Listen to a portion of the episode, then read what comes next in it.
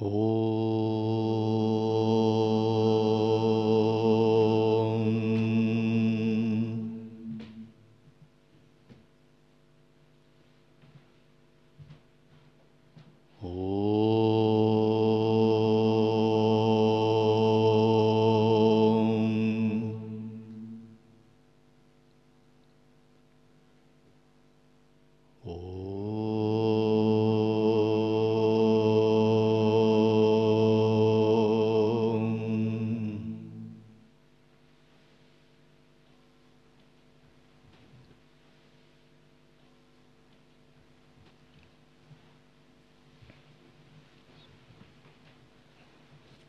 Поскольку у меня есть намерение передавать более подробно учение Брахмавичары, то я сначала хотел бы поговорить о воззрении, которое является основой Брахмавичары.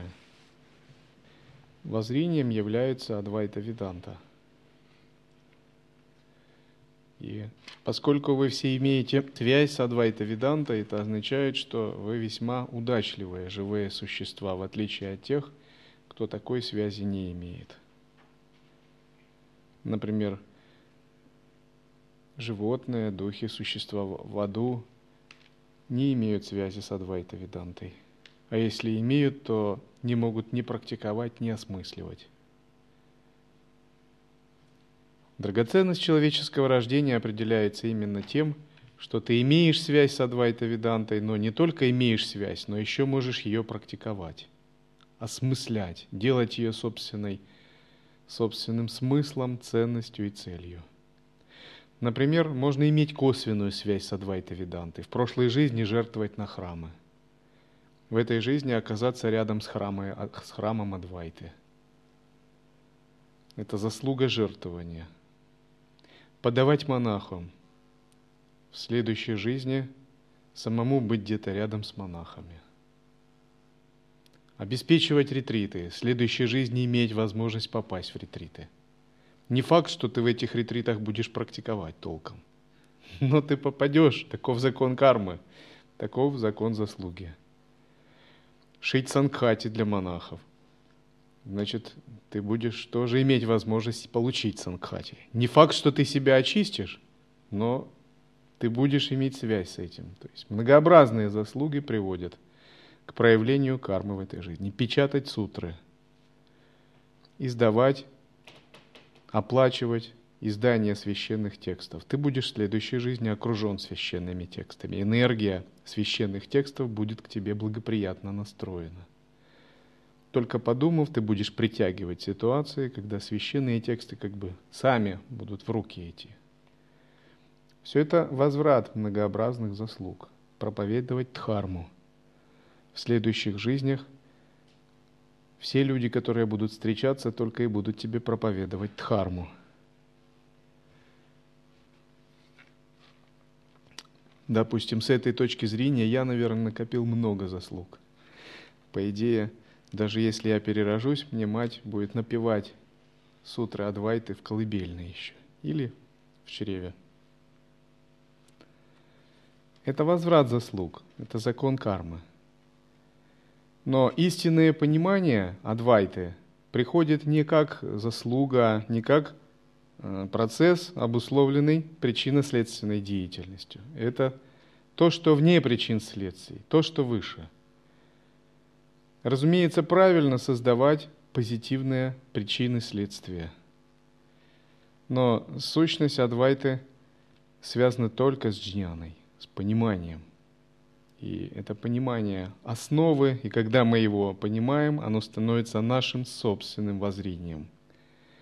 И когда мы создали в себе, вырастили, выпистывали такое воззрение, это означает, мы радикально пересматриваем все цели, смыслы и ценности этой жизни. И к такому пересмотру надо быть готовым. То есть не ожидайте, что как бы так щелк, тумблер какой-то переключился, и мы так быстро все пересмотрели. Ничего подобного. Надо быть к, этому готовым, очищенным. Чтобы принять те глобальные цели и ценности, которые нам открывает Адвайта, мы должны созреть. Мы должны наиграться во все игры этого мира. Достаточно наиграться, чтобы их потом оставить. наиграться в человеческую любовь и привязанность, в родственно-дружественные отношения, в деньги, богатство и власть и славу. Во все это наиграться. Наиграться это означает в душе как бы сформировалось сознание, которое ничего не ищет, кроме истины. И даже если оно играет какими-то энергиями, оно в этих энергиях не остается. Оно именно просто играет. Достаточно глубоко должны быть отечены надежды, страхи и цепляния, чтобы принять запредельное учение Адвайты. И вот тогда оно работает. Шанкара в тексте созерцания Брахмана говорит – Воистину, я высший брахман, неуничтожимый, известный как Васудева. Кто с уверенностью так размышляет, тот свободным станет. Другой же в цепях незнания прибудет. В этих строках изложено все учение Адвайта Веданты, весь раздел божественной гордости. О разум, Медитируй с убеждением «Я воистину высший брахман, ибо сущность моя – чистое сознание, и нет для меня привязанностей, ибо никакие усилия не могут ограничить меня или уничтожить». Мы должны проделать огромную, такую невероятную аналитическую работу по изучению принципа Брахмана – прояснить для себя, что такое Брахман. Это самое главное. Брахман тождественен Богу. То есть между Брахманом и Богом надо ставить знак равенства. С точки зрения такой академической философии это может быть некорректным, поскольку Бог понятие конкретной иудео-христианской, авраамической традиции, религиозной традиции. А в традиции ведической Бог это не совсем Бог, тот, который в авраамической религиозно-христианской традиции. Это абсолют. Он не имеет там, личностных качеств. Когда мы об Адвайте, об Адвайте Веданте именно говорим. Тем не менее, на таком бытовом, личностном плане вполне допустимо и оправданно ставить полностью знак различия. Поскольку нас не интересует умозрительное построение концептуальное, а в первую очередь личное переживание. То есть пратьякша, прямое видение, как в лай-йоге ситхов. А в прямом видении все одно. Поэтому то, что для пандита несовместимо, для ситха, махаситха вполне совместимо. Рама Кришна поклонялся Иисусу, Христу, Брахману, Кали. Никаких проблем. Для пандита у него мозги уже сварились давно, 100 градусов закипели – он бы начал исследовать линии передачи, философские несостыковки, как можно поклоняться Кали и Христу, Христу и Аллаху. Совсем разные традиции, разные писания, линии передачи, философская основа. Просто у него мозги сварятся от этого, если он захочет это совместить на уровне логики. А для Рамакришны никаких проблем нет потому что он стоит гораздо выше на трансцендентном уровне. И какая там разница, если все есть абсолют? Никаких нет проблем. То же самое Ширди Баба. И всегда тот, кто стоит на логическом уровне, он никогда не может понять сознание освобожденных. Он может найти столько логических неувязок, философских противоречий, понятийных нестыковок, что он просто в шоке. Он даже не знает, как, к этому подойти. А святой, он очень просто с этим обращается. Никаких проблем нет. То есть никаких проблем нет. Это как вы можете зайти в этот зал с правой ноги, можете зайти с левой ноги, можете зайти боком, повернувшись спиной, можете вползти, можете впрыгнуть, можете кувыркнувшись с него войти. Можете зайти на него, скакая на одной ноге. Но когда вы зайдете, это не важно, вы в него зашли. И это можно делать любым способом. Но когда есть ограничения, появляется философская традиция правой ноги. Школы и догматы, за которые люди будут готовы чуть не жизни отдавать. Появляется философская традиция левой ноги. со своими школами, догматами, атрибутикой.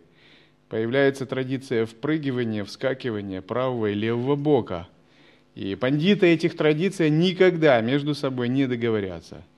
Понятийный аппарат, система разная. Но для святого это никаких проблем не, не составляет, поскольку он изначально пребывает не на умственном, концептуальном плане, а за пределами концептуального плана. И вот такое пребывание за пределами концептуального плана – это и есть а, понимание основы, понимание неконцептуальной сути воззрения. И когда вы овладели этим, говорят, вы владеете воззрением. Тот же, кто еще не овладел и не подошел к этой неконцептуальной сути воззрения, он как бы еще находится в состоянии духовного детского сада или ясельной группы. Шанкара говорит, от всех ограничений свободное, я – сознание вечное, я то, верховный брахман. Этой истине внимая, как можно в то же время принадлежать касте какой-либо или времени жизни – Хоть Шанкара тысячу лет назад это писал, тем не менее этот вопрос и актуален и тысячу лет назад. И для индуистского общества, которое очень строго классифицировано по принципам варн, каст, кастовых прослоек, кланов, укладов жизни, то есть так называемый уклад Варнаша Мадхарма традиционный, который особенно тысячу лет назад весьма сильно соблюдался, это тоже было проблемой – но он говорит, когда ты познаешь это свободное от всех ограничений сознание, это не имеет никакого значения. То есть это имеет в плане игры, в плане социальных каких-то игр, в плане какой-то гармонии, в чисто практичном, утилитарном плане для тех, кто обусловлен майей. Но в абсолютном плане это не имеет никакого значения – и Шанкара говорит, если ты внимаешь этой истине, как можно принадлежать или отождествлять себя с чем-либо? Я, Брахман, есть. Кто это знает, тот сам становится всем этим. Даже боги не могут ему вред причинить, ибо он становится их душою. Чтобы прояснить принцип пребывания во зрении и принцип пребывания в естественном состоянии, я написал текст, который называется «Песнь Джняни». Мне его было писать очень легко, ну, совершенно, я даже не задумывался. Ну, почему? Потому что это как о себе пишешь, о своем повседневном состоянии. Его просто выражаешь и все. То есть я не считаю это каким-то произведением. Но я думаю, что эти наставления принесут пользу тем, кто пытается прояснить принцип созерцания. Песень Джняни. Когда я ем хлеб, я думаю о брахмане, что внутри.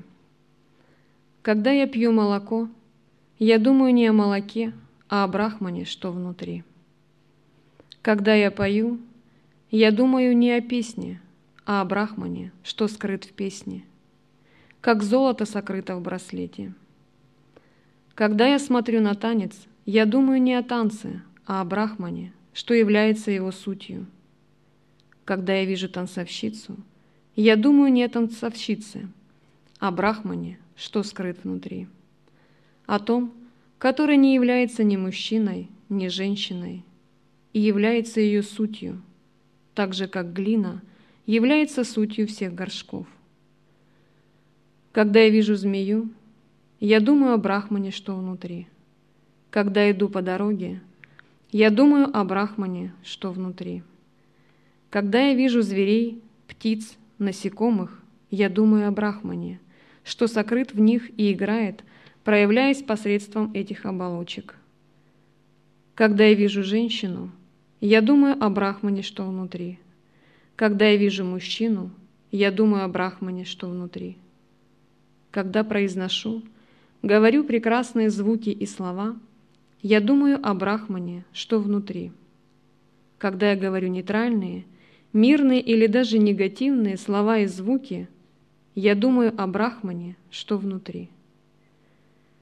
Когда я смотрю на небо, я думаю не о небе, а о Брахмане, что внутри. Когда вижу океан, катящий свои волны, я думаю не об океане, а о Брахмане, что внутри. Когда я вижу горы, деревья, реки, холмы и облака, я думаю не о них, а о Брахмане, что внутри. Когда я вижу святых, ситхов, богов, буд, я думаю не о них, а о Брахмане, что внутри них. Так я выражаю им свое почтение. Когда я вижу асуров, демонов, пешачей, я думаю не о них, о Брахмане, что внутри них. Так я усмиряю их, не сражаясь. Когда я испытываю боль, гнев, печаль, я думаю не о них, а о Брахмане, что сокрыт внутри них. И таким образом забываю о боли, гневе и печали. Когда я испытываю наслаждение, радость, восторг и удовольствие, я думаю о Брахмане, что скрыт внутри них, как их таинственная сущность, и таким образом не впадаю в зависимость от них. Когда я строю планы, решаю задачи, создаю теории, разгадываю головоломки этой жизни, я думаю вовсе не о них, а о Брахмане, вечном, непостижимом, бессмертном, что сокрыт внутри, и таким образом никогда не терплю неудачи в делах. Когда я общаюсь с учениками, друзьями, родителями, гостями, я думаю не о них, а о Брахмане, одном без другого, о том величественном и полном славы, что является их сущностью. И таким образом, почитая в них Брахмана, я никогда не испытываю ни привязанности, ни ревности, ни гнева, ни ненависти. Когда я вижу солнце, я думаю не о солнце, о Брахмане, который есть суть солнца, так же, как вода, суть всех рек, озер, морей и океанов.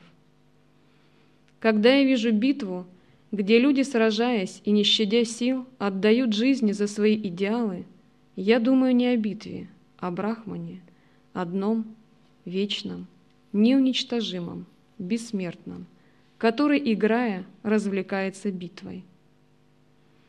Когда я вижу очаровательные картины, формы, я думаю не о них, а о Брахмане, безобразном, бесформенном, не имеющем ни цвета, ни размера, что внутри них. Когда слышу очаровательные мелодии, ласкающую слух музыку, я думаю не о ней, а о Брахмане, беззвучном, о том, кто является источником всех звуков. Когда я пишу стихи, наставления, книги, я думаю не о них и не о Писании, а о Брахмане, том, что невыразимо и что является их сутью. Когда я рассказываю о себе, говорю «я», я думаю об этом не как о «я», я думаю не о себе, а о Брахмане, в котором нет никакого меня, нет личности, нет имени, нет рождения, нет смерти, нет действия, нет их плодов, результатов и последствий, нет кармы, нет сансары, нет нирваны – нет освобождения, нет связанности. Таким образом, никто не может понять, кто я на самом деле, кроме тех, кто видит так же, как я. Когда я спорю, я думаю не о споре, а о Брахмане, который играл, проявляется посредством спора, таким образом я неодолим в диспутах. Когда я обсуждаю дела и проблемы этого мира – я делаю это иногда из сострадания к другим, а иногда лишь из чувства озорства. В реальности я не вижу никакого мира и думаю не о нем, а лишь о том вечном, всегда одном брахмане, что внутри, и что сам и является миром. Когда я засыпаю и вижу сны, я думаю не о снах, а о брахмане, что является сутью как сна, так и бодрствования когда я засыпаю. И тогда все мои сны рассеиваются. Когда я наблюдаю время, я думаю не о нем, а о Брахмане, что является сутью времени, и тогда мне становится понятна его природа. Когда я наблюдаю свой ум, полный разнообразных мыслей и идей, я думаю не о нем, а о Брахмане, что является его основой, всегда чистом, свободном, вечном, непостижимом. Таким образом, мой ум никогда не вводит меня в заблуждение.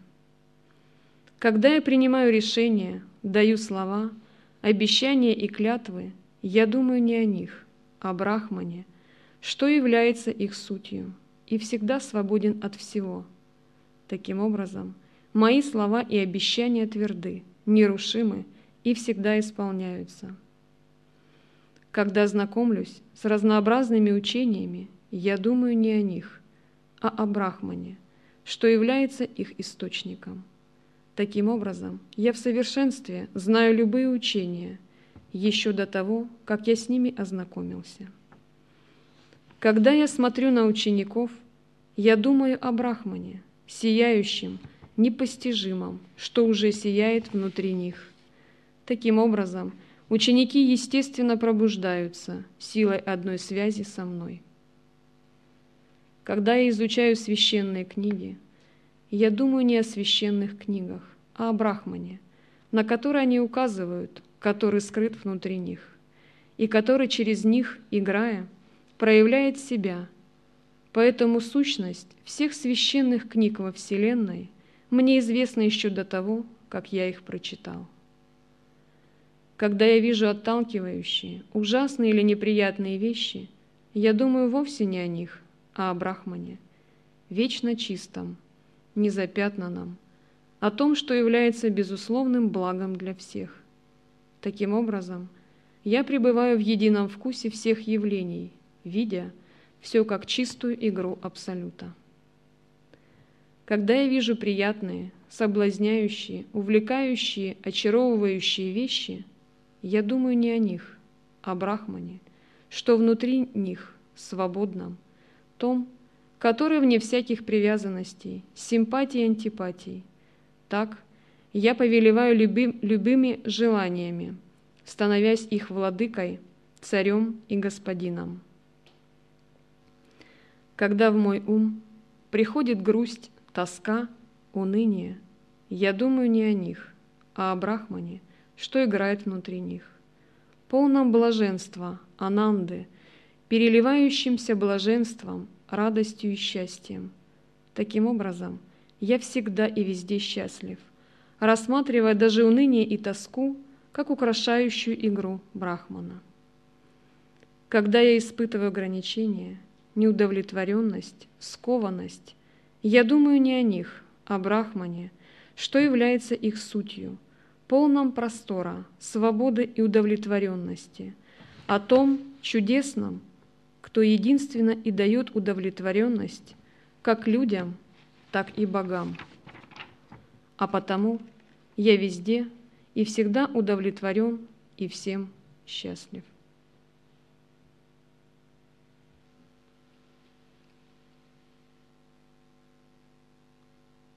Oh.